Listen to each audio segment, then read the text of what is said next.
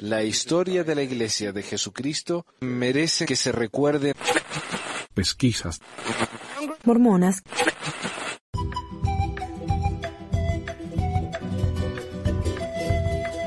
Bienvenidos a otro episodio de Pesquisas Mormonas. Les habla Manuel desde Ogden, Utah. Hoy tengo un programa en dos partes. La primera parte la voy a leer yo y la segunda parte el amigo León Fell. La parte de Leo es el ensayo que publiqué en el blog acerca del lavado del cerebro, porque encontré hace un tiempo eh, un estudio, ¿no? De, eh, y no se llama lavado del cerebro, se llama el reforma del pensamiento, así se llama. Y en este artículo de la reforma del pensamiento eh, es un libro, en realidad un estudio del doctor Lifton que hizo en China durante alguna guerra. Y él notó que cuando ellos trataban de reformar el pensamiento usaban ciertas estrategias. Y fue muy fácil encontrar comparaciones con la iglesia. Ahora yo no estoy diciendo que la iglesia lava el cerebro, pero definitivamente se beneficia de algunas de estas técnicas. Y lo mismo con mi ensayo que voy a leer, que es eh, unos fragmentos del libro La amenaza en la sombra, de Antonio Luis Moyano, y suena como un título bastante melodramático, pero el ensayo, el libro en sí está muy bien hecho porque se basa en estudios eh, de otra gente, de, expertos en, en, el rubro este, específicamente también el señor Lifton. Ahora, yo no estoy diciendo tampoco que la iglesia mormona sea una secta, pero definitivamente tiene características sectarias. Yo este artículo lo voy a leer. Lo voy a leer simplemente, que eh, no es un artículo, como digo, es un resumen de, de libros, fragmentos. Pero voy a poner una comparación de las cosas que he notado entre los estudios de este hombre y la iglesia y van a estar en el website. Ahí lo van a ver eh, lado a lado. También el amigo Leon Fell, cuando él lea su ensayo, eh, cuando lea ese ensayo, él va a dar varios ejemplos personales y que estaban en el ensayo mismo. Así que bueno, vamos a empezar entonces con el, con el libro este, Sectas, la amenaza en los umbros. En 1985 se aceptó la definición de secta destructiva como todo aquel movimiento totalitario presentado bajo la forma de asociación o grupo religioso, cultural o de otro tipo que exige una absoluta devoción o dedicación de sus miembros a alguna persona o, idea, empleando técnicas de manipulación, persuasión y control destinadas a conseguir los objetivos del líder, provocando en sus adeptos una total dependencia del grupo en detrimento de su entorno familiar y social. Y yo creo que ningún morbón me va a negar que ellos en realidad eh, tienen una absoluta devoción a la iglesia. Esto por lo menos los mormones que lo toman en serio, no los mormones truchos como decimos en Argentina o los Jack Mormon como se dicen acá. No, los mormones que lo toman en serio tienen unos... Yo por ejemplo siempre me consideré primero que nada miembro de la iglesia. Segundo, esposo. Tercero, padre y así. Pero yo siempre fui primero que nada un mormón. Mi devoción era absoluta. Ahora, al líder, bueno, en la iglesia decimos, no, al líder no, es a Jesucristo, pero honestamente, si vayan a una, a una sala de la primaria ahí en, en su barrio y vean qué fotos hay. ¿Hay fotos de Jesucristo? ¿Hay fotos de los líderes? ¿Qué fotos hay más? Es típico. ¿Cuántos, cuántos himnos le cantamos al, al profeta? ¿Cuántas eh, dedicaciones le hacemos a esta gente? Hay una especie de adoración a los líderes de la iglesia mormona y esto no se puede negar. Acá en Utah, por ejemplo, hay un dicho que dice, eh, al, al Papa, el Papa dice que él es infalible y los católicos no le creen. Los mormones, los líderes dicen que no son infalibles y los miembros no le creen. o sea, claro, eh, ¿cuántos piensan que los líderes son realmente eh, voceros de Dios, que han hablado con Dios, con Jesucristo, que las revelaciones que tienen son de ellos, a pesar de que no hay ninguna revelación últimamente? Pero ustedes hablen mal del presidente Monson en un grupo de mormones y agárrense porque la, respuesta no va a ser nada eh, caritativo ni cristiano, como dicen. Alguien me dijo en, en YouTube, en un video que puse, no sé ni cuál es, ¿te gustaría si, si insultaran a tu mami? Y así me dice, a tu mami. Y yo digo, no, no me gustaría que insultaran a mi mamá. Pero, si mi mamá hace algo indecente, inmoral, ilegal, bla, bla, bla, y alguien la acusa, yo me voy a enojar. Y lo más probable es que si no soy un ciego que no acepta la realidad, me voy a dar cuenta que la persona con la que me tengo que enojar es mi mamá. Y no las personas que han revelado lo que ella hace. Entonces en la iglesia yo acuso a las personas, eh, los líderes y a la iglesia en sí, no a los miembros, pero los miembros lo toman personal, porque el líder es intocable. Ok, continuamos. El abogado e historiador Vidal Manzanares considera secta como aquel grupo humano en el que se dan todas y cada una, no solo algunas de las siguientes características. Y yo creo que tienen que ser obvias también. Por eso yo digo que el mormonismo no es una secta, pero tiene características sectarias. Tiene muchísimas de estas características que vamos a mencionar. Organización piramidal. Submisión incondicional al dirigente. Anulación de la crítica interna persecución de objetivos políticos y o económicos enmascarados bajo una ideología de tipo espiritual, sea religiosa o filosófica, instrumentalización de los adeptos para fines propios de la secta y ausencia de control o fiscalización de la secta por cuenta de otro poder religioso o filosófico. Entonces, Organización piramidal, tenemos líderes. Los más eh, grandes están arriba, los, miembros comunes estamos abajo. Tenemos que hacer lo de la pirámide, de conseguir miembros nuevos constantemente para que ellos consigan más. Dice su misión incondicional dirigente. Y sí, como dijo eh, Oaks, nunca hay que criticar a los dire aunque la crítica sea correcta. No. Eh, ¿Qué más? A ver, objetivos políticos, por supuesto, con todo lo, lo, que han hecho del Proposición 8, las leyes que han pasado en Utah, aunque dicen que no, ellos se meten constantemente con la ley. ¿Qué más? Propios de la secta. ¿Usamos a los miembros para la secta? ¿Cómo que no? Le dice, uh, mira, tenemos una nueva eh, empresa acá y no nos alcanza o no queremos gastar plata en empleo, ¿qué hacemos? Le demos un llamamiento a la, la pareja esta jubilada, ellos lo van a hacer gratis. Así que ahí está, ¿no? Constantemente, constantemente usamos los miembros para los bienes de la iglesia. Y no solamente estoy hablando de los, de los llamamientos en sí que benefician a la iglesia y a los miembros, sino llamamiento, entre comillas, que benefician a las empresas de lucro de la iglesia. El Desert Industry, por ejemplo, el DI, está lleno de, de, voluntarios. Hay gente que trabaja por gratis. ¿Y esa plata dónde va? A la iglesia. Obvio. Reforma del pensamiento. El doctor Robert Lifton, pionero en su estudio, esboza los pasos que hacen posible la reforma del pensamiento. Observa una primera fase a la que denomina, denomina asalto a la identidad en la que el individuo es despojado de su yo para incorporar unos nuevos esquemas mentales ajenos a su personalidad que acaban adueñándose de su voluntad.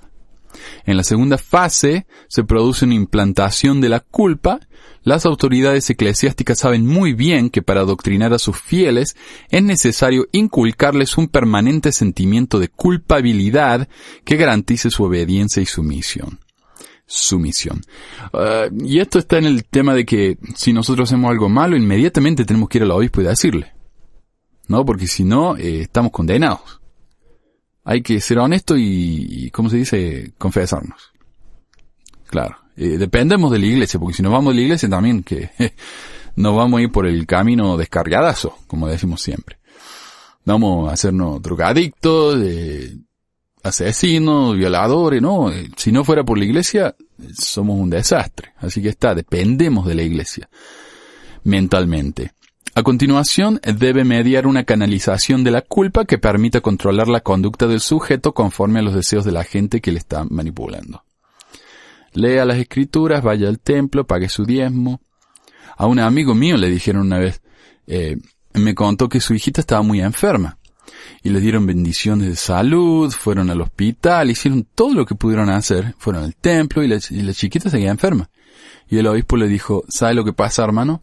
Es que usted tiene que dar más en ofrendas de ayuno. Usted no ha dado suficiente ofrenda de ayuno. Y el tipo sacó un préstamo para darle más ofrenda de ayuno a la iglesia para que su hija se curara. Si eso no es manipulación, usted dígame qué es. Adoctrinamiento intenso puede lograrse a través de tres procedimientos. Alterar su estructura ideológica y la percepción de su propia identidad.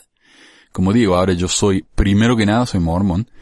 Segundo, incentivar su motivación para hacerle incorporar nuevas concepciones ideológicas.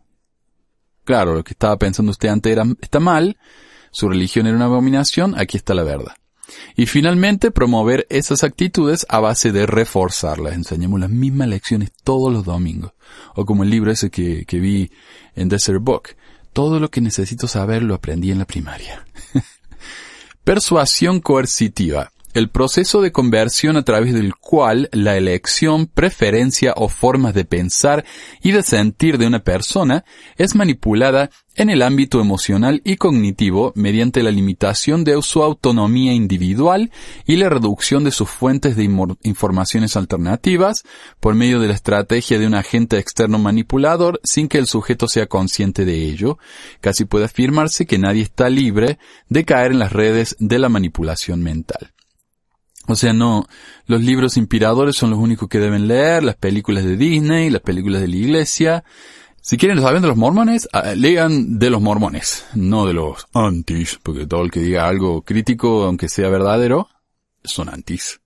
En algunas sectas se utilizan sofisticadas, técnicas de adoctrinamiento que modifican la personalidad previa de sus miembros, la ocultación de sus rituales internos, la repetición interiorizada de cánones y, y cánticos y clichés, frases cortas y contundentes, o la obligación de postrarse ante el líder son algunas de las técnicas utilizadas para conducir a los adeptos hasta el buen redir. ¿Y ustedes eh, saben de algo en la iglesia que no se puede compartir fuera? eh, cánticos, repeticiones, bueno, tenemos los himnos, pero también tenemos eh, los testimonios que son casi todos iguales, las oraciones que son iguales como la del pan, eh, y el, del agua en la Santa Cena, el del, bautismo, que son todos los mismos, las bendiciones de salud, que son todas iguales. Usted puede ser captado sin saberlo. Nadie se mete en una secta.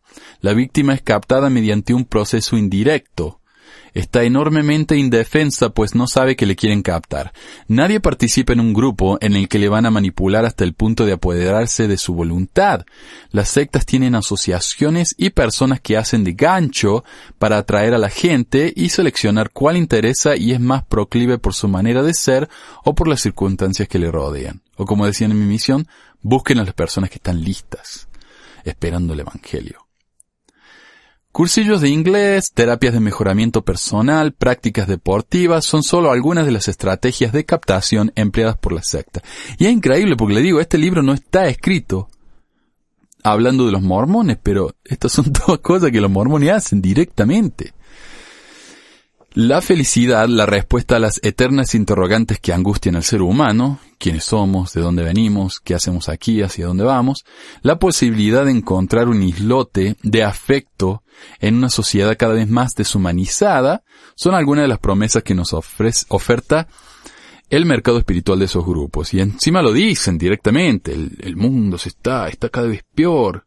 Así que los templos, la, la iglesia es una isla, Sion es una isla donde estén los santos reunidos, ahí estación, cuando en realidad los estudios nos, muestran que el mundo nunca ha sido más pacífico que ahora.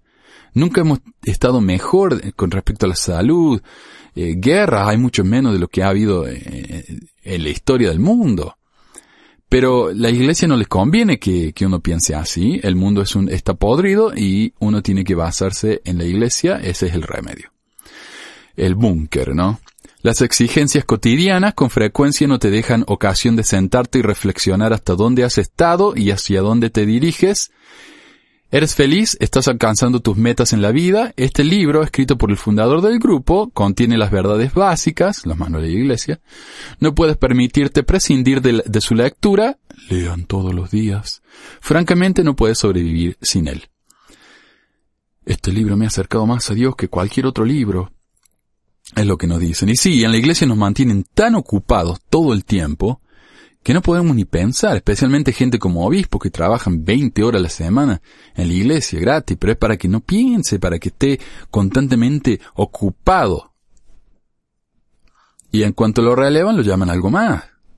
O sea, nadie tiene un, un, sabático, ¿no? Un descanso. Para tratar de convencer a los demás, el sectario se esfuerza a sí mismo en los criterios bajo los que ha sido adoctrinado aparte de servir para captar a nuevos miembros, el proselitismo, o sea, un ejemplo de esto es cuando nos dicen en la iglesia, si uno no tiene ganas de orar, hay que orar para tener las ganas de orar. Y claro, cuando uno ya tiene la envión es fácil seguir.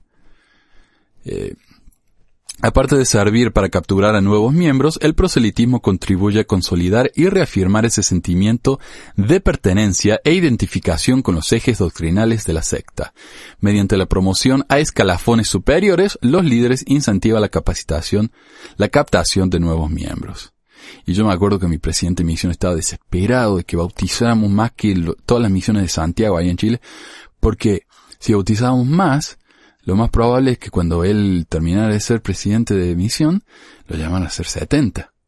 Y nosotros queríamos bautizar para que nos llamaran líder de zona, y los líderes de zona querían bautizar para que los llamaran asistentes. Entonces, está el escalafón, la pirámide de la que hablábamos anteriormente. ¿Se dejaría usted seducir por una secta? Es el nombre de la sección. El primer contacto con una secta suele deslumbrar al neófilo. Se tiene la extraña sensación de entrar en un mundo absolutamente maravilloso lleno de gente igualmente maravillosa y en el que todos sonríen rebosantes de felicidad. El ambiente sectario se percibe como una especie de isla en medio de la tempestad en la que, en contraste con el mundo exterior, reinan el amor y la fraternidad más sincera. El despliegue de una amabilidad pseudo familiar, hermano, hermana, rebosante de exquisitos modales, alimentará las necesidades afectivas del futuro adepto y le convertirá en el centro de un auténtico bombardeo afectivo, perdón, de afecto, de amor, que desactivará sus posibles suspicacias. O sea, nos quieren tanto, nos tratan tan bien que no sospechamos. A base de efectuosas sonrisas y palmaditas en la espalda, el neófilo acaba por situarse en el eje del contexto pseudo familiar característico de la secta, que le convertirá al menos durante las primeras semanas en un punto de atención para los restantes miembros. Claro, cuando uno se bautiza, lo tratan como rey hasta que el próximo se bautiza, entonces lo tratan de como y se olvidan de uno. Esta especie de bombardeo afectivo, también llamado bombardeo de amor, en el que al neófilo se le colma de todo tipo de atenciones y halagos, será tanto más eficaz cuanto mayores sean las necesidades afectivas del futuro adepto. El establecimiento de un fuerte vínculo emocional entre la persona y el resto del grupo será uno de los elementos principales que garanticen su enganche. O como dice, eh, presidente Hinckley sabe bien de todo esto. Cada misionero, cada miembro necesita un amigo. Cada miembro necesita un llamamiento. ¿No? Eh, entonces, claro, no lo dejen solo, no, no dejen que, que, que piense demasiado ahí, que esté aburrido los domingos, sino que déle un trabajo y tengan amigos. Sea cual sea la secta a la que pertenezca, el adepto permanece en ella no por la doctrina que profesa, sino por el espíritu familiar y de hermandad que se respira dentro del grupo. Lo importante no es lo que se cree, sino cómo se cree. A medida que continúa su proceso de adaptación al grupo, el adepto encontrará en el miembro más veterano a un confesor, un guía o un segundo padre que le confortará para ofrecerle seguridad y respuestas a ese mar de inquietudes que le invaden. En este caso el obispo, presidente de Rama, que son como un padre, ¿no? Del barrio. ¿Y cuántas veces lo han dicho? Él es el padre del barrio. La figura del líder está siempre presente en ese vínculo, bien a través de alusiones frecuentes a su doctrina o mediante su reflejo en el dirigente que, al considerarlo un modelo de perfección espiritual, imita su personalidad y carisma e incorpora como suyas muchas de sus frases, ademanes y gestos característicos. Y eso es tan cierto. Si uno va a un barrio soltero acá, eh, eh, los tipos, ¿no? Que tratan de ser los más espirituales que hay, se paran y hablan como autoridades generales, pero tal cual. El mismo tono, las mismas gestos, las mismas palabras, y las palabras del presidente Monson, nuestro Salvador, incluso Jesucristo, amén. Y ese incluso lo usan eh, increíble, porque uno no lo, no lo escucha yo en el, en el mundo, como dicen. Eso es, y por supuesto las expresiones, ¿no? Que, que usa uno en, la iglesia, que son expresiones mormonas y punto. Hace poco estaban haciendo un, una, un hilo ahí en el, conversación en el Facebook, en el grupo, en el que alguien preguntó cuáles son algunas de las expresiones típicas de los mormones, y, pusieron como 50 o más, ¿no? Con toda la fibra de mi ser, eh, y les comparto en el nombre de tu Hijo, aunque sea un testimonio de Jesucristo, amén. Eh, esas cosas no son, eh, no son necesarias para su salvación, hermano. Ese tipo de cosas que son típicas de la iglesia. Y uno las empieza a copiar. A la empalagosa cordialidad que se respira en el ambiente orquestado por los adeptos, se suma la jugosa invitación de poder acceder al conocimiento de ancestrales saberes ocultos. Y ahí está el libro de Mormón, conocimientos que se habían perdido y que nosotros tenemos. increíble cómo se encaja esto. Buscando respuestas. Al futuro miembro se le abren las puertas a una nueva dimensión de la realidad, la angustia que produce en el ser humano el planteamiento de las eternas interrogantes de quiénes somos, de dónde venimos y a dónde vamos, encuentra respuestas a través de una nueva interpretación de determinados textos sagrados o de una nueva filosofía que pretende rescatar saberes antiguos y milenarios que, en algún momento del pasado más remoto, fueron relegados a la humanidad por parte de los dioses o de los extraterrestres. Bueno, recuerden que esto no es solamente de religiones, por eso habla de los extraterrestres. Entonces, claro, el conocimiento es antiguo, milenario.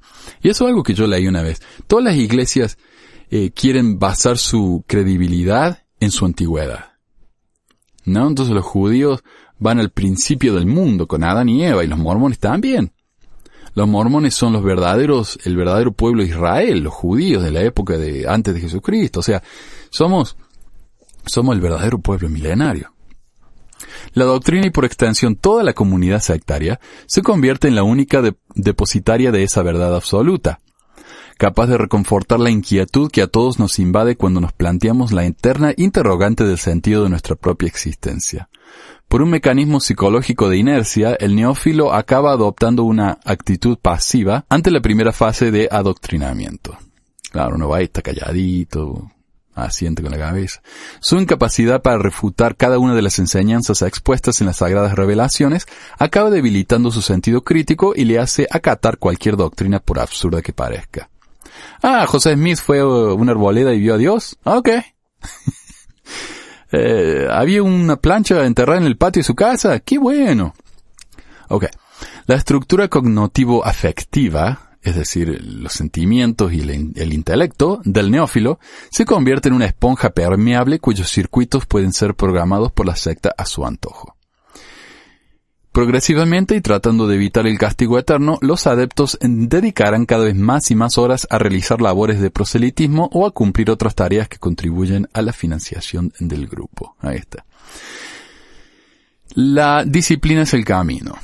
Otra sección. Evitar la lectura de libros alejados del marco doctrinal sectario es una invitación tácita a no contrastar otros puntos de vista alternativos a los expuestos por el líder. ¿Cuántas veces me han dicho, deja de mentir, Satanás? Y me dicen, Satanás, ¿no?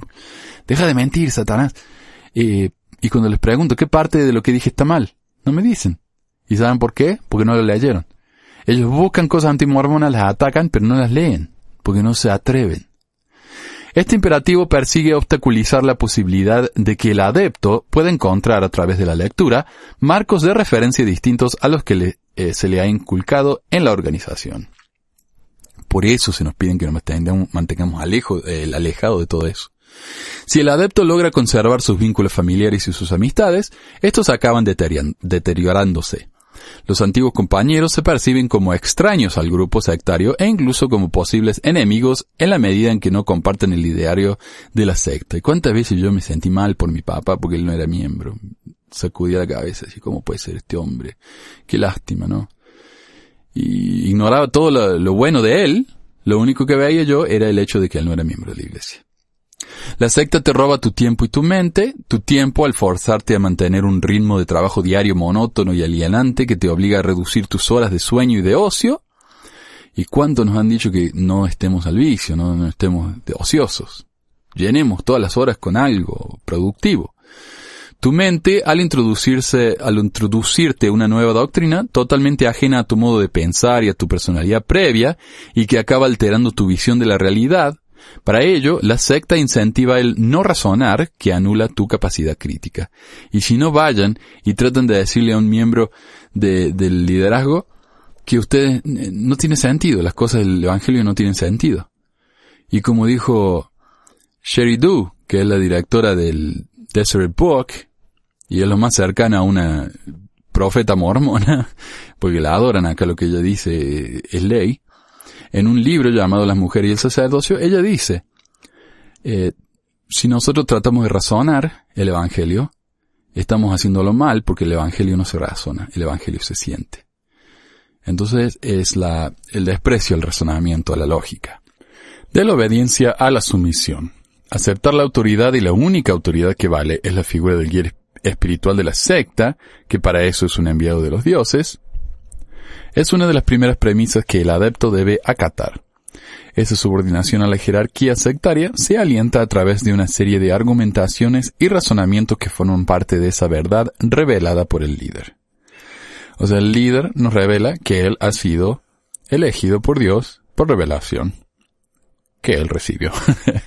Tácitamente y de un modo gradual, la secta acaba mermando la capacidad crítica del individuo al fomentar su dependencia a la doctrina del grupo, que no es más que un instrumento manejado hábilmente por el líder para garantizar la subordinación de sus acólitos.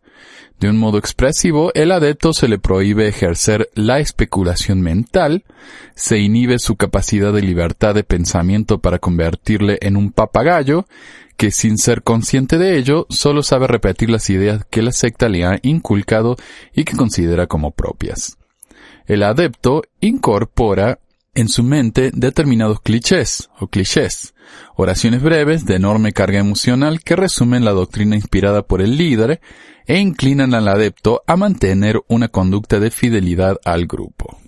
Como cuando vamos, digo, ¿no? Como vamos y decimos en la reunión sacramental, yo sé que, yo sé que, yo sé que, es una cuestión de repetir, repetir, como dijo el Elder Packer, si uno no tiene un testimonio y tiene que darlo igual hasta que lo tenga. Porque así es como se recibe el testimonio, dándolo. Es una cuestión de, entonces, mentir.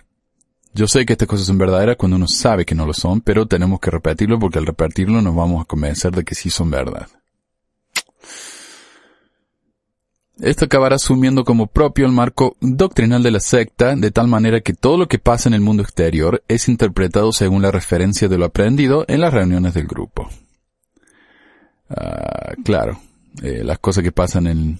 por ejemplo, el otro día leí en, en internet que alguien dijo, nunca me he sentido tan bendecida como en estos tiempos, eh, desde el punto de vista económico. Para ella es una bendición de Dios para much, eh, por haber, por ser miembro de la iglesia y por ser un fiel miembro de la iglesia mormona. Y para otros sería una consecuencia de buenas políticas económicas por parte de, de las autoridades. Pero todo lo vemos desde el punto de vista de, la doctrina.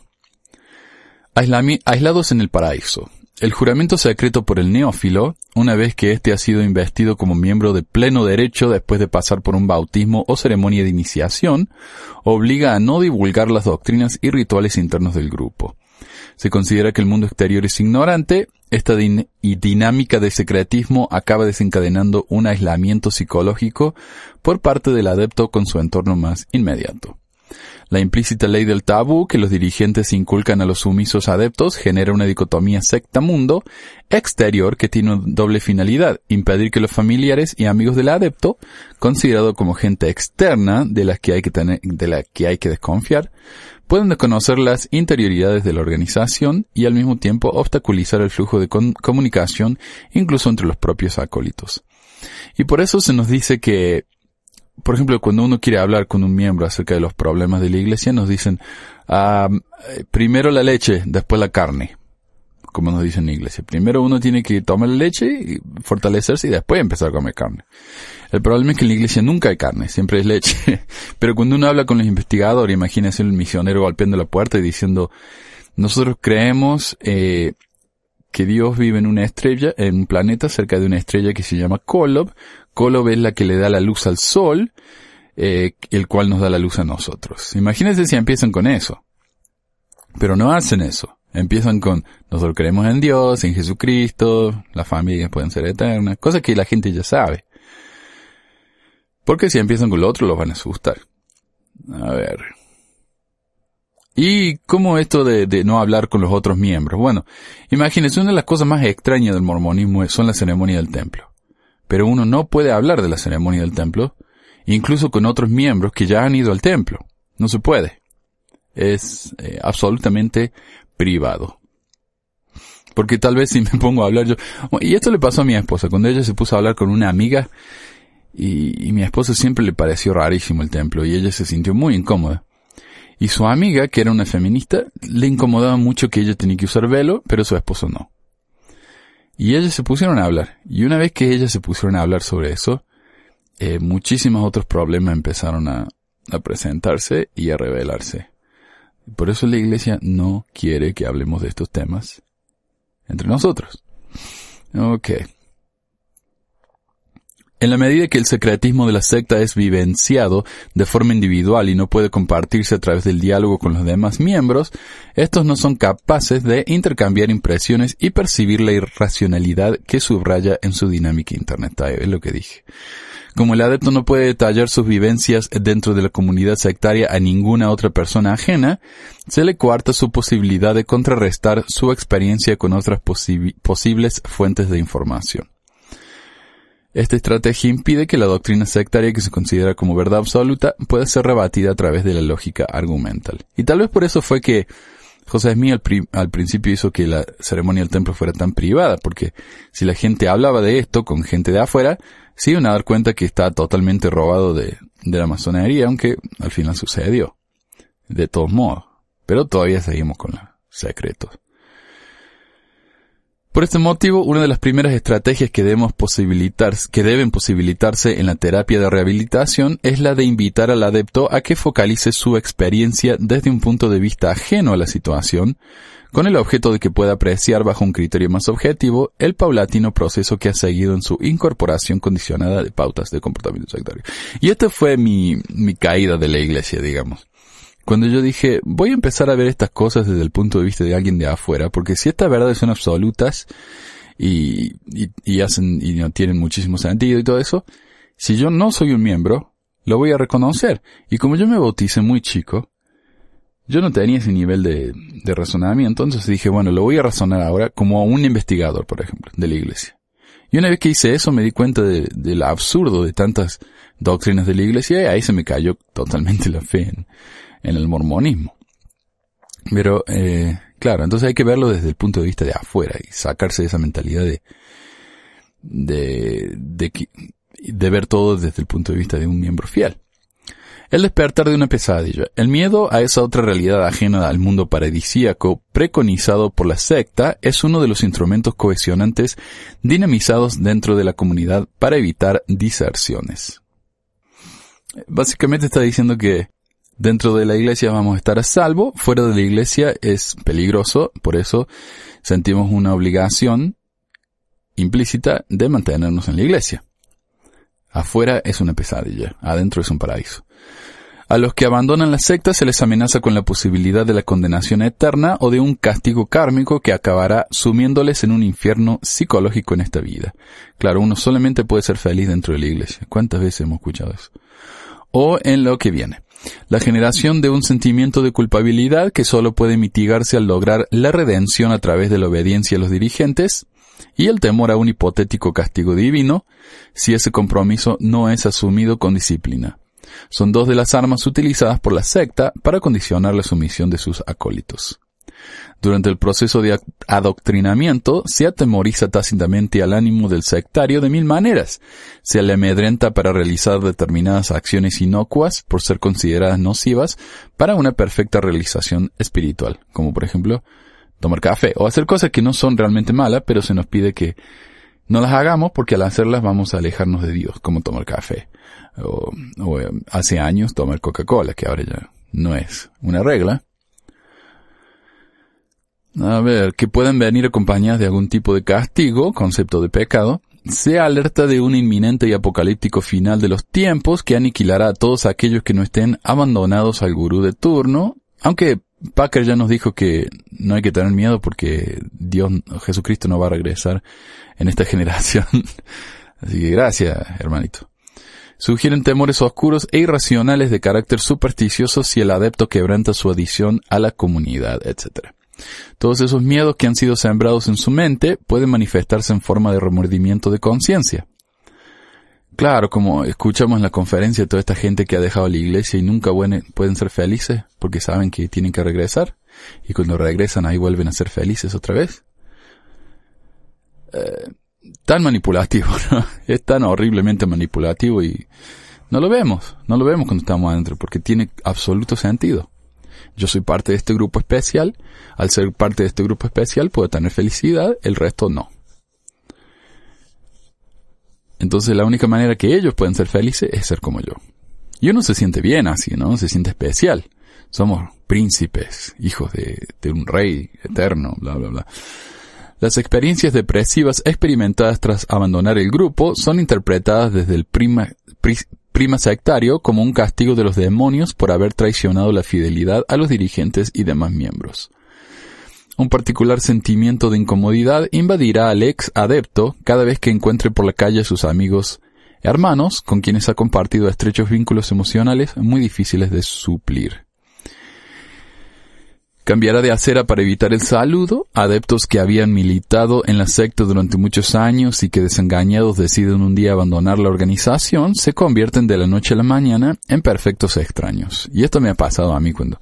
Hay gente buena en la iglesia que eran realmente mis amigos, pero por supuesto nunca me vinieron a visitar, pero cuando los veo en la calle me saludan y hablamos de algo, ¿no? Que no es la iglesia. Pero hay muchos que me ven en la calle y hacen como que no me ven. ¿No? Dan vuelta la cara, se van para el otro lado. Y claro, porque ahora yo soy el diablo, ¿no? Yo trabajo para Satanás. Soy el hijo de Satanás o soy directamente Satanás, como me han dicho ya. Ya no se les reconoce como hermanos de la cofradía sectaria los restantes miembros de la comunidad reciben instrucciones de negar el saludo a los disidentes. Con esta media se pretende evitar nuevas diserciones al desaprobar el que los adeptos presten oído a las opiniones de aquellos exmiembros que han mostrado una postura eh, crítica con respecto a la doctrina del líder. Y la iglesia no es tan obvia como otras religiones, tal como los testigos de Jehová, en las que uno no debe hablar más con los ex miembros de la iglesia, pero se nos pregunta, por ejemplo, en la entrevista del templo, si uno se asocia con personas o grupos que eh, van en contra de, las ideales de la iglesia. Durante su posterior recuperación y reinserción al mundo normal, el ex sectario atravesará por un periodo de crisis en el que experimentará frecuentes episodios de flotaciones o flashbacks que le trasladarán mentalmente a determinados momentos y escenas de su pasado vivido dentro del grupo. Saben que yo tengo una, una pesadilla que no es recurrente, pero ya la he tenido varias veces, en la que vuelvo a la misión. Incluso como miembro, tenía esa pesadilla de que volví a la misión y era una pesadilla horrible. Y hablando con otros ex miembros me han dicho lo mismo. Eh, la misión no se nos dice que oh, los mejores dos años, pero cuántas pesadillas hemos tenido de que estamos de regreso. Y uno dice, no, no quiero.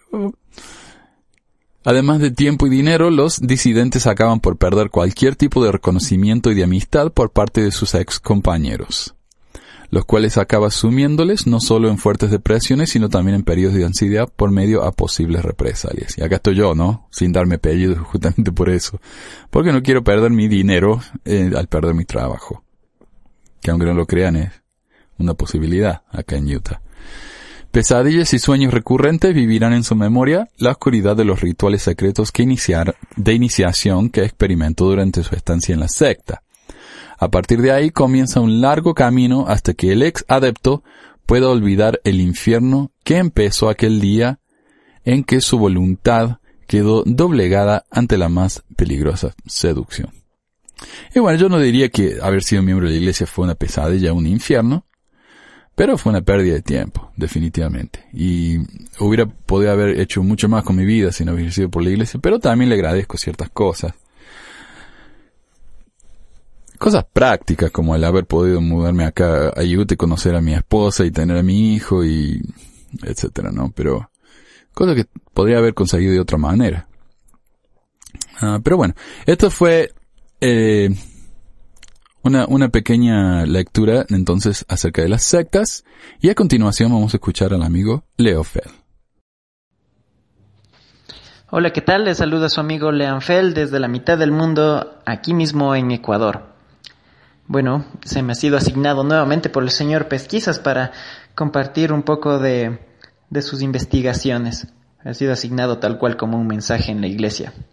Y comenzábamos así, agradezco al obispo, agradezco al presidente de estaca, a todos los miembros, al conserje, a mi esposa, a mis padres, gracias a los élderes que me bautizaron, y, un montón de agradecimientos para decir, el tema que me asignaron es el siguiente. Y después te botan un papelito y te dicen, hermano, le falta solo tres minutos. Y se acabó el mensaje.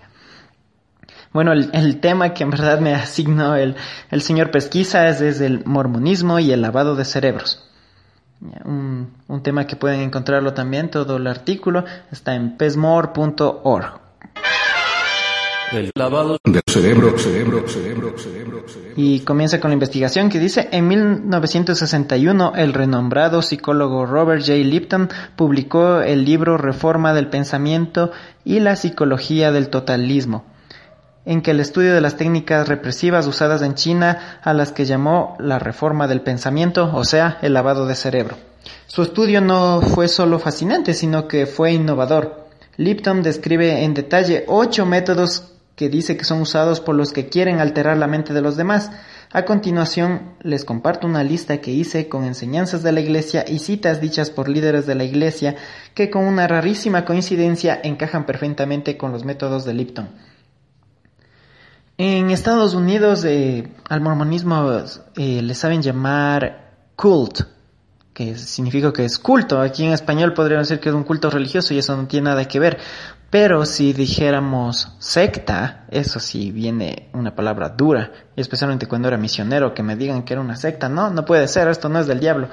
Entonces, eh, como en Estados Unidos lo interpretan como culto, o sea, también como secta, es, es algo que interfiere en las personas de su normal raciocinio, se podría decir, que les hace pensar, otras cosas diferentes, o sea, básicamente un lavado de cerebro, que antes pensaban una cosa normal y ahora están como títeres, algo que a mí me pasó y a muchos que nos hemos alejado, recién nos hemos eh, refrescado el cerebro nuevamente y estamos pensando normalmente. El control del ambiente, ambiente, ambiente, ambiente. El primer punto del lavado de cerebros el control del ambiente, o sea, todo lo que nos rodea. Y dice, la limitación de muchos o todas las formas de comunicación con aquellos fuera del grupo. Los libros, las revistas, cartas y visitas con amigos y familiares son tabúes. Aquí nos da un consejo sobre las amistades un líder de la iglesia. Todos necesitan buenos y verdaderos amigos, quienes serán una gran fortaleza y bendición para ti. Influirán en tu modo de pensar y actuar, e incluso ayudarán a determinar la persona que llegarás a ser. Te ayudarán a ser una persona mejor y harán que vivir el Evangelio de Jesucristo sea más fácil para ti. Elige amistades que tengan los mismos valores que tú, a fin de que puedan fortalecerse y animarse mutuamente a vivir normas elevadas. Al procurar tener amistades con los demás, no te comprometas a tus normas. Si tus amigos te instan a hacer cosas malas, sé la persona que defiende hacer lo bueno aunque te encuentres solo. Quizás tengas que buscar a otros amigos que te apoyen a guardar los mandamientos. Procura la guía del Espíritu Santo al tomar esas decisiones. Este es un primer punto que está en la fortaleza de la juventud que nos enseñaron desde jóvenes. A tener solo amigos de la iglesia. Eh, en cierta parte está bien, ya que los miembros de la iglesia sí tienen buenas normas, pero no por eso vamos a, descolar al resto. Eh, como aquí está el comentario, ten amigos que tengan los mismos valores que tú, ten amigos mormones, o sea, solo mormones. Por eso hay universidad exclusiva para mormones y si no tienes que guardar sus normas tal cual y los porque si no los mormones hacen cosas malas como tomar café y mirar y mirar películas PG-13 que son para mayores de 15 como Matrix o incluso Star Wars episodio 3 sí, porque son clasificadas así y son malísimas, entonces esa, esa es una prohibición terrible. Y, y nos van a, a desunir, o sea, tengo que ser el, el bichito feo del, del colegio porque todos mis, mis compañeros toman café o escuchan otro tipo de música, en fin. eh, este vuelta un consejo de cómo lavan los, el cerebro a los misioneros dándonos, dándonos, como dice, el control del ambiente. Dice, eh, concentre su estudio en los libros canónicos, la biblioteca misional aprobada y las revistas de la iglesia. Estudie únicamente esos materiales. Esto se encuentra en el manual misional, página 16 del librito pequeño blanco que siempre nos tocaba llevar en el bolsillo. En su estudio personal, concéntrese en los libros canónicos y la biblioteca misional aprobada. Solo estos. Jesús el Cristo, nuestro legado, nuestra búsqueda de la felicidad y leales a la fe. Libros con doctrina básica, o sea, pura leche. Pura leche, nada de, de carne. Yo me acuerdo que estuve estudiando una vez el libro de, de las enseñanzas de José Smith compilado por Joseph Fielding y mi compañero mayor me acabó de hablar, dijo que cómo puedo estar estudiando eso. Y ahí hablaba algunas cosas acerca de, los negros, de cómo debía tratarle, la, lo de la pluralidad de dioses y de, de tener normalmente la poligamia, que era algo mandado por Dios. Pero como se nos manda solo enseñar la fe, el arrepentimiento, el bautismo y la, el recibir el Espíritu Santo, Solo eso, entonces, ¿qué estamos enseñando de la verdadera historia de la iglesia, los conversos? O sea, ni siquiera la doctrina y convenios y perla de gran precio se les entrega. Eso después vendrán hasta cuando yo ya me vaya y por ahí se enteren. Como lastimosamente así nos hemos enterado la mayoría de la verdadera historia oculta de la iglesia. Un comentario que hay aquí. Misioneros no lean nada que no sea aprobado por la iglesia o van a empezar a tener pensamientos extraños intelectuales en la iglesia, adictos y abusados. A menos que entiendan el plan básico, los que no están casados, los abusados, los discapacitados, los abandonados, los adictos, los decepcionados, aquellos con desorientación de género o los intelectuales no encontrarán consuelo duradero. El comentario, si aprenden demasiado y llegan a ser intelectuales, nunca van a ser felices. Si no me equivoco, esto fue una cita de del Elder fallecido Elder Packer. wow, o sea, si yo logro saber algo más, soy un total pecador, solo tengo que conocer de la fe y nada más allá de de las cosas extrañas de la piedra de la piedra búsqueda de tesoros de José Smith, eso no tienes que estudiar, eso no viene la salvación, siempre dicen eso, eso no te va a traer la salvación, aunque son las bases de una de una de una cadena de mentiras, pero bueno. Manipulación. Mística, mística, mística, mística, mística. La segunda parte de esto de la manipulación de cerebro es la manipulación mística. La manipulación de experiencias que parecen ser espontáneas, pero que son planeadas y orquestadas por el grupo y sus líderes para demostrar autoridad divina, progreso espiritual o algún talento excepcional o percepción que separa al líder o al grupo del resto de la humanidad y que permite reinterpretar eventos históricos, escrituras y otras experiencias, casualidades que son interpretadas como presagios o profecías. El ejemplo es lea cualquier discurso de la conferencia general o cualquier artículo de la Liaona. O sea, solo lo que dice Monson es una profecía que creo que en el último discurso que dijo vayan al templo, eso no lo considero como una, una profecía y prepárense, paguen su diezmo, paguen su diezmo, esos, paguen su diezmo y paguen su diezmo. No sé cuántas veces lo nombran en las conferencias generales, pero esa es la profecía. Demanda de la pureza. El tercer punto es demanda de pureza. La perfección solo es posible si uno se adapta al grupo y se compromete. El uso de la culpa es muy común en este método. Las citas dediquemos eternamente a la iglesia. Hacemos pacto de dar nuestro tiempo, dinero y talentos, de dar todo lo que somos y todo lo que poseemos para el beneficio del reino de Dios en la tierra. Esto se encuentra en cómo prepararse para entrar al santo templo. Cuidado con nuestros pensamientos. Ahora, utiliza un himno como el lugar en el cual se dirigen tus pensamientos. Haz de él una canaleta de, emergencia. Siempre que encuentres a esos actores oscuros oscureciéndose desde las bambalinas de tus pensamientos hasta el escenario de tu mente, piensa en ese himno. A medida que comience la música y empiecen las palabras a aparecer en tu mente, los pensamientos indignos se retirarán avergonzados, eso cambiará todo el ambiente y el escenario de tu mente. Y debido a que es algo que eleva y es puro, desaparecerán los pensamientos bajos. Ya que la virtud por elección no se asocia con la inmundicia, el mal puede tolerar la presencia de luz. Boyd Packer, solo para jóvenes balones, página 12. Literalmente está diciendo que tengamos un himno en la mente. Ahora cada vez que escucho olor al profeta me se me viene a la mente con cuántas mujeres menores de edad tuvo. no sé, pero siempre quieren tenerte que estés pensando en cosas de la iglesia. Como decían esto del templo también, tenemos que dedicar todo nuestro tiempo. O sea, si yo consigo un trabajo mejor, es para el beneficio de la iglesia. Si yo tengo tiempo que podría dedicar con mi familia, con mi esposa, con mis hijos, no, ese tiempo tiene que ser para la iglesia. Aunque se matan, hablando de la familia eterna y todo eso, pero si es que tienes bastante tiempo libre, obispo, presidente destaca y ahí vas a ver cuánto tiempo libre te queda. El comentario del señor Pesquisas, si no aprendes a controlar tus pensamientos te vas a perder en las tinieblas de maldad. Buajajajaja. El culto de confesión. El cuarto punto del lavado de cerebros es el culto de la confesión. Ups, este sí es grande. En la práctica enfermiza de descubrirse uno mismo a los miembros del grupo, a menudo el bajo contexto de una reunión pública en el grupo, admitiendo pecados pasados e imperfecciones, incluso las dudas sobre el grupo y los pensamientos críticos en cuanto a la integridad de los líderes. La, la, confesión a la familia no es suficiente. Muchos jóvenes se sienten más cómodos de confesar sus errores a sus padres o a sus líderes de jóvenes, si bien tus padres y tus líderes pueden proporcionar el apoyo y los consejos necesarios, el Señor ha declarado que el obispo es un juez común en Israel.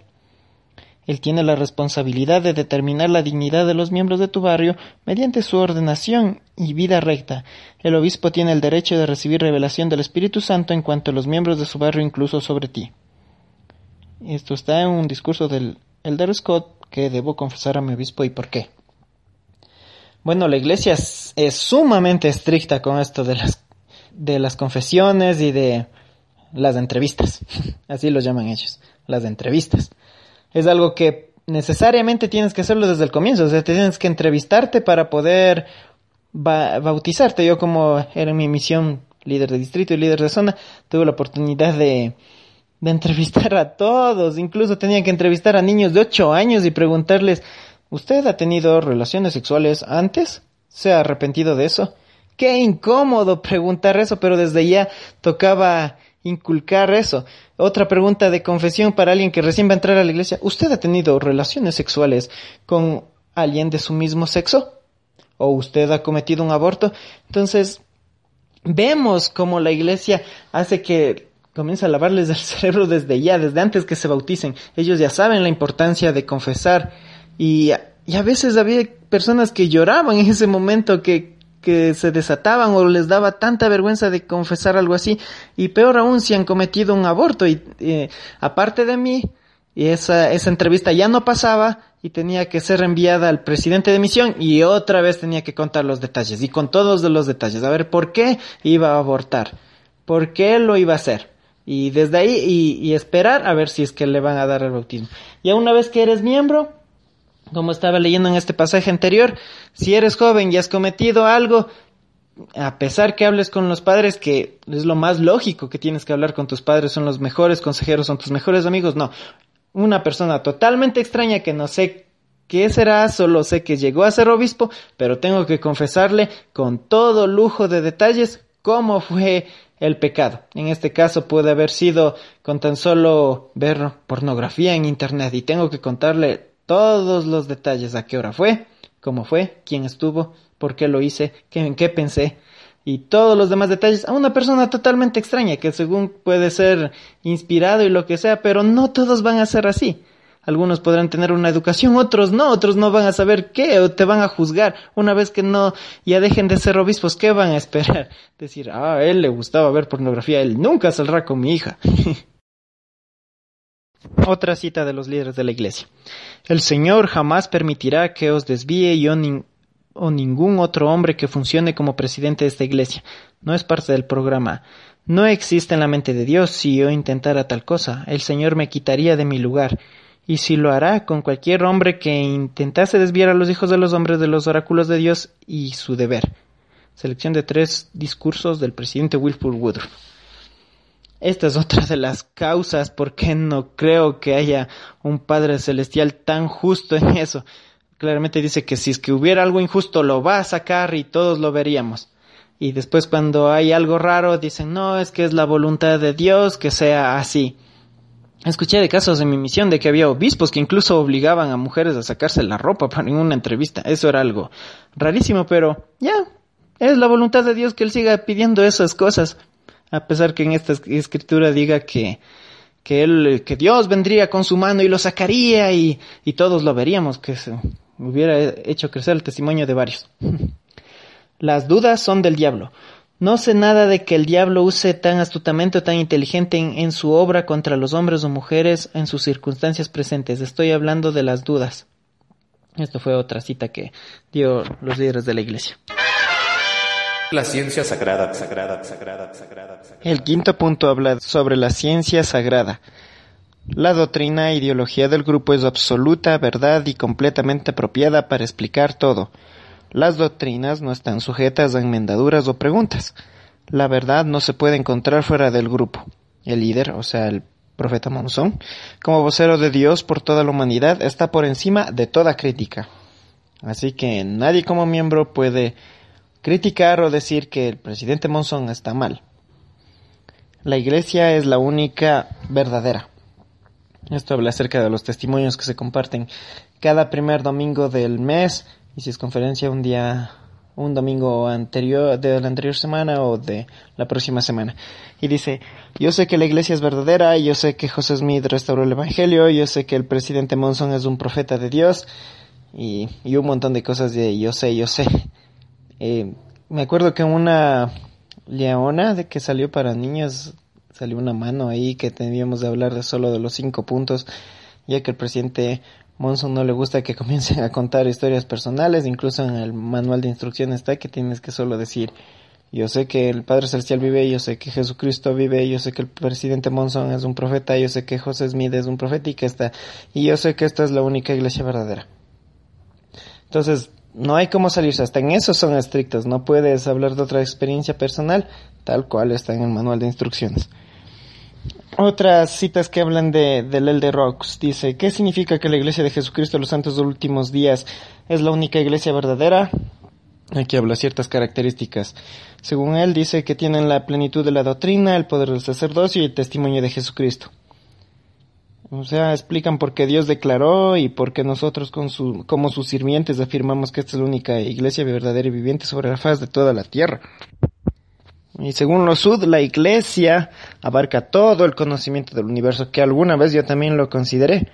Y dije, es la única iglesia que pues, se puede fusionar la ciencia con, con la religión, con el caso de Kolob y, y otros mitos mormones que al final son y no son nada probados. En otras palabras, si el mormonismo no es vida misma, no creo tener vida, no comprendo ninguna otra cosa, porque integra todo lo que abarca el entendimiento humano. Si no contiene en sí mismo todo lo que hay en los cielos y en la tierra, ¿no es lo que reclama ser?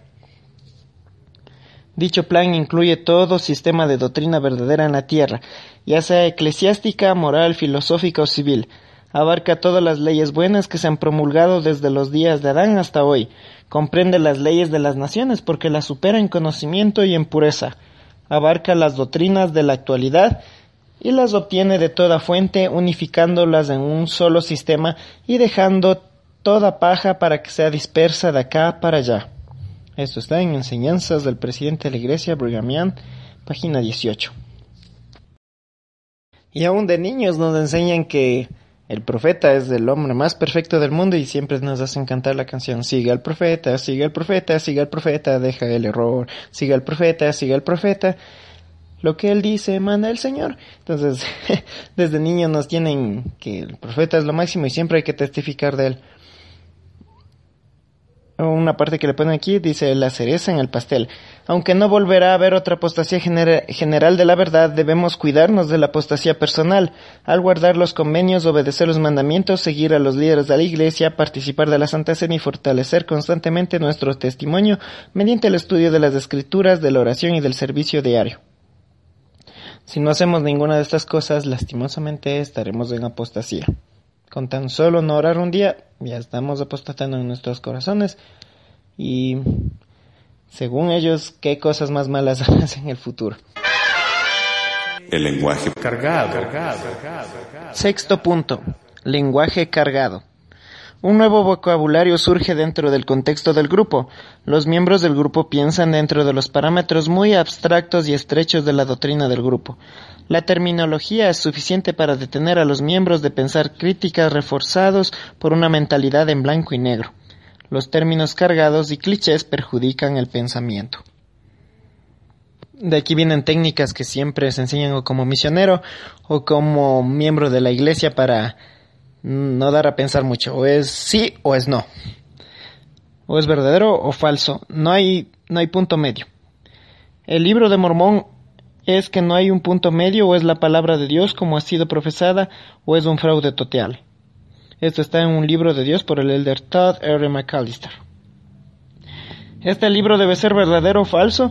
Si es verdadero, es uno de los mejores y más importantes que hayan sido enviados al hombre de Dios, afectando ambos los intereses temporales y eternos de toda la gente. Si es falso, es una de las imposiciones más malvadas, atrevidas y profundas que jamás se hayan impuesto en el mundo, calculada para engañar y arruinar a millones. Si es verdad, a nadie puede rechazarlo y ser salvo. Si es falso, nadie puede recibirlo y ser salvo. Autoridad Divina del Libro de Mormón por Orson Pratt. Qué genial testimonio. O sea, si o es la, el mayor, la mayor historia o es un fraude total. ¿No es cierto? Eh, y en este caso, los que ya hemos estudiado y, no, y hemos conocido realmente cómo es la verdad, al final por eso estamos haciendo los podcasts, estamos en los comentarios en Facebook, todo eso, porque estamos obedeciendo el testimonio de Orson Pratt. Si esto era mentira, entonces, compartámoslo porque ha sido ya el, peor daño que se está haciendo a la tierra, incluyendo sacarle dinero hasta los más pobres. Otra línea de, de otra autoridad. Dice, la línea de combate se ha establecido desde la época de Adán. El mal contra la rectitud. En esta última dispensación y en preparación para el milenio, las fuerzas del mal se han intensificado y unido bajo la poderosa influencia de Satanás. En el bando opuesto el reino de Dios hace resonar con claridad la trompeta de la rectitud, como quizás nunca antes se había escuchado. La Iglesia de Jesucristo de los Santos de los Últimos Días se halla en la ofensiva declarando que el bien es el bien y el mal es el mal. Esto está en Una estrategia de guerra por Darrell A. Wilsley. La doctrina sobre la persona, persona, persona. Punto 7. La doctrina es sobre la persona. Las experiencias personales del grupo están subordinadas a la ciencia sagrada, que es el punto 5, y cualquier experiencia contraria debe ser negada o interpretada para encajar a la ideología del grupo. El primer, el primer subpárrafo está, hay que orar, pero hay que orar de la manera correcta o no pasa nada. Una clave para mejorar la oración es aprender a hacer las preguntas correctas en vez de pedir las cosas que quieres. Busca honestamente lo que Él quiere para ti. Luego, a medida que aprendas su voluntad, ora para que te guíe a tener fortaleza para cumplirla. Agradece que a veces Dios permite que luches por un largo tiempo antes de obtener una respuesta. Esto es por el Richard, Richard H. Scott.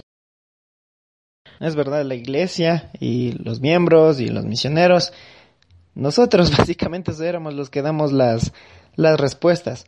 Cuando visitábamos a un investigador y decían, no, es que no he recibido mi respuesta. No, hermanas, que tal vez está leyendo, leyendo mal el libro de Mormón o está orando mal. Porque usted debe de sentir algo. O sea, obligábamos a que sienta algo.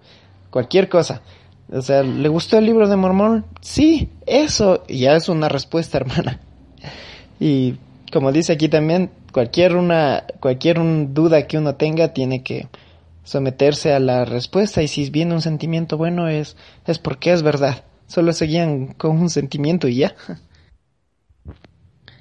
Hay que dudar las dudas siempre que sean dudas sobre tu fe en la iglesia mormona. Si es otra cosa, no. Algunas podrían preguntar, ¿pero qué pasa con mis dudas?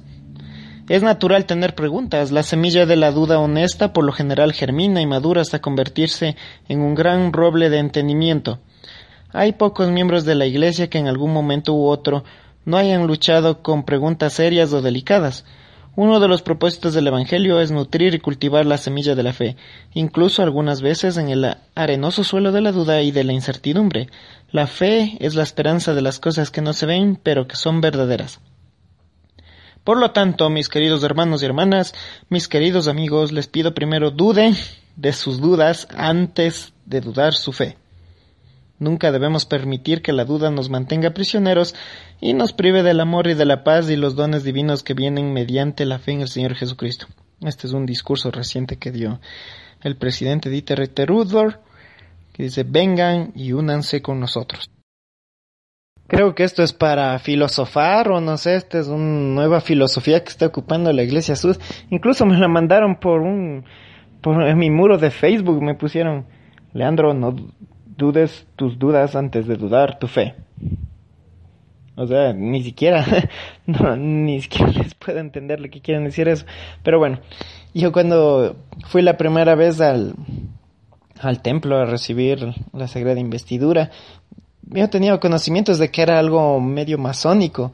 Entonces, con esa, aún con esa duda, fui, fui y recibí, pero nunca me quitó esa duda de por qué tiene algo, algo que ver con la masonería y por qué tantos rituales y por qué el martillito al final. Pero como aquí mismo dice, si uno tiene una duda va a seguir creciendo y uno va a investigar. O sea, no va a bastar con la, con la oración de que me vengan, no, es que sí se sintió bien, es que me, ahora ya me vistieron de blanco con una ropa extraña.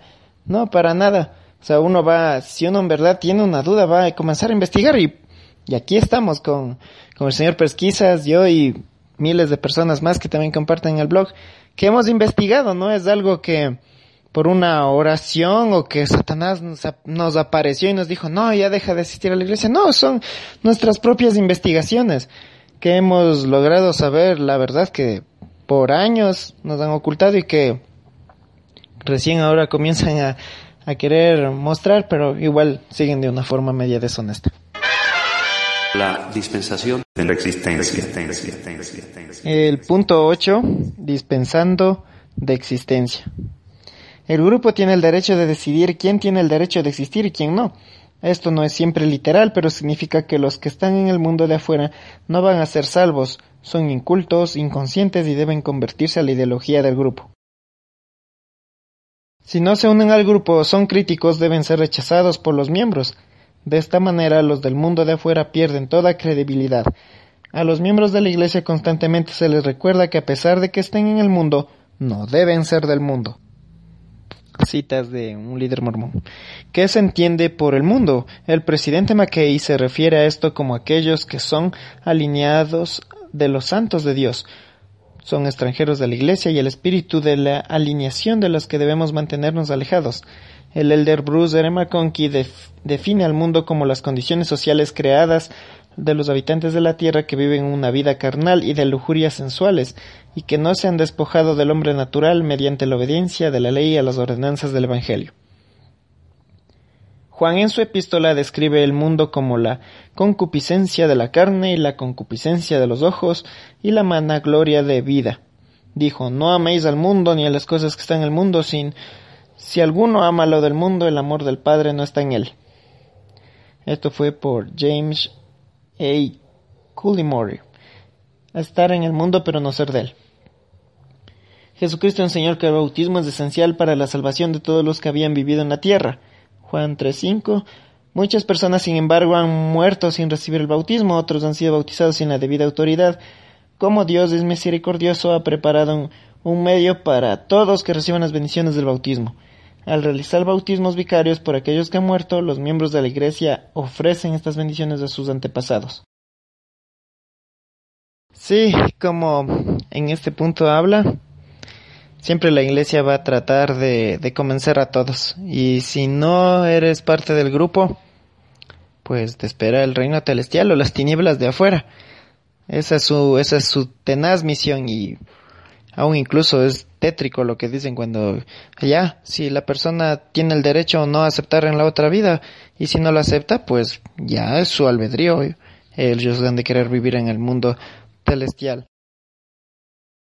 Estos ocho primeros puntos que se han compartido como fueron tomados de ese libro pero se aplican tan claramente en la iglesia cada punto que de este, de este lavado de cerebro se aplica, aunque ellos quieran decir claramente no, todo se basa por la fe, pero sí, se ve que ellos claramente nos han estado lavando el cerebro, metiéndonos cosas de a poquito dándonos verdades a medias, solo enseñándonos lo que ellos desean. Pero ya, algunos que nos escuchan, que recién están investigando como mi persona, que sigo investigando, el señor Pesquisas y muchos otros seguimos investigando. Y nos alegra, o sea, habernos disipado ya de, de este lavado, habernos salido del culto, de la secta, de la iglesia, de como, como quieran llamarlo, porque al final es una organización, pero con estos tipos de fines. Fue chévere otra vez compartir con ustedes. Gracias eh, a Manu por esta oportunidad también. Gracias, hermanos Leonfeld. La presidenta destaca dice que quiere unas palabras con usted después de la reunión.